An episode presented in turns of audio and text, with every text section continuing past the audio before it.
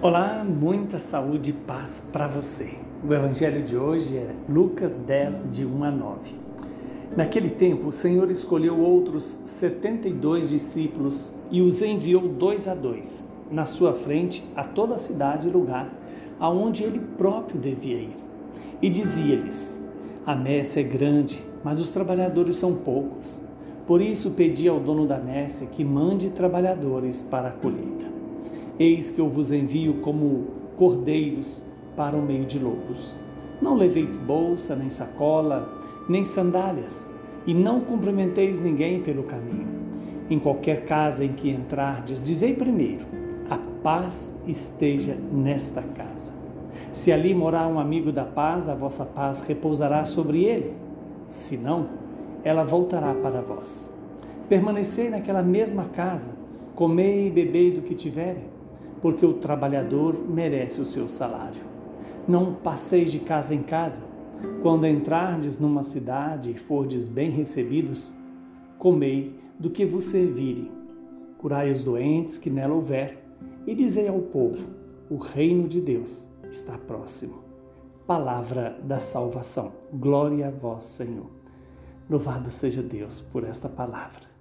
Esta palavra que o Senhor nos apresenta, primeiro tendo a atitude de escolher outros 72 discípulos e enviá-los dois a dois.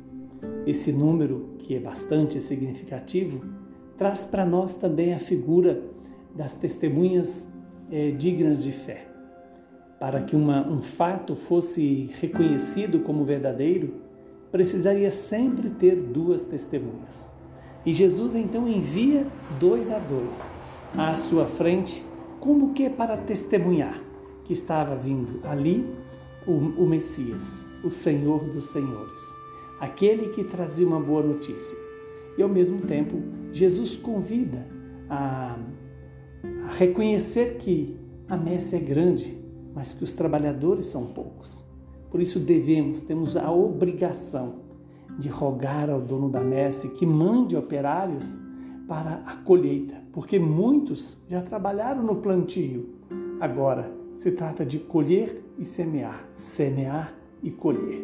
Eis que Jesus nos envia como cordeiros para o meio de lobos. Todo batizado, todo cristão é também um missionário, que é convidado a ser sinal de Jesus onde quer que passe e ali Jesus exige alguns critérios: o absoluto desapego das coisas. Não levar bolsa, não levar sacola, não levar sandália, não se apegar a ninguém, o não cumprimentar a ninguém pelo caminho significa isso. Que nem as coisas e nem as pessoas nos impeçam de anunciar o reino de Deus. E a todas as casas que entrarmos devemos dizer: a paz esteja nesta casa. E se ali tem alguém de paz, essa paz encontrará é, um espaço para expandir, habitar, mover as pessoas. Mas se porventura não houver, essa paz voltará a nós. Por isso que o Senhor nos convida a estar atento, a se tornar generoso no serviço do Evangelho, a permanecer na casa, comer daquilo que nos der, porque o trabalhador merece o seu salário.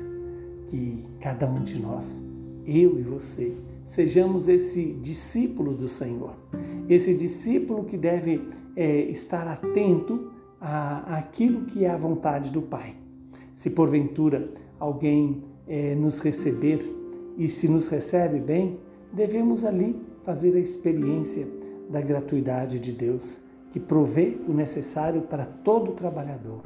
E todo trabalhador do reino deve ser também o portador da cura de curar os doentes e dizer ao mundo, fazer a notícia mais preciosa e mais importante para a humanidade.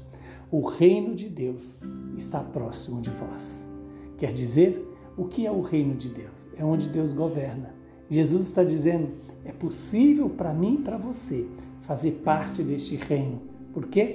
Porque Jesus já, já abriu a porta deste reino para poder participar deste reinado de Jesus na minha vida e na sua vida. Hoje a igreja celebrando o dia de São Lucas, o Senhor nos alerta sobre a figura de um homem que é anunciador da boa notícia e da salvação. Que o Deus Todo-Poderoso nos abençoe e nos livre de todo mal. Ele que é Pai, Filho e Espírito Santo. São Lucas, rogai por nós.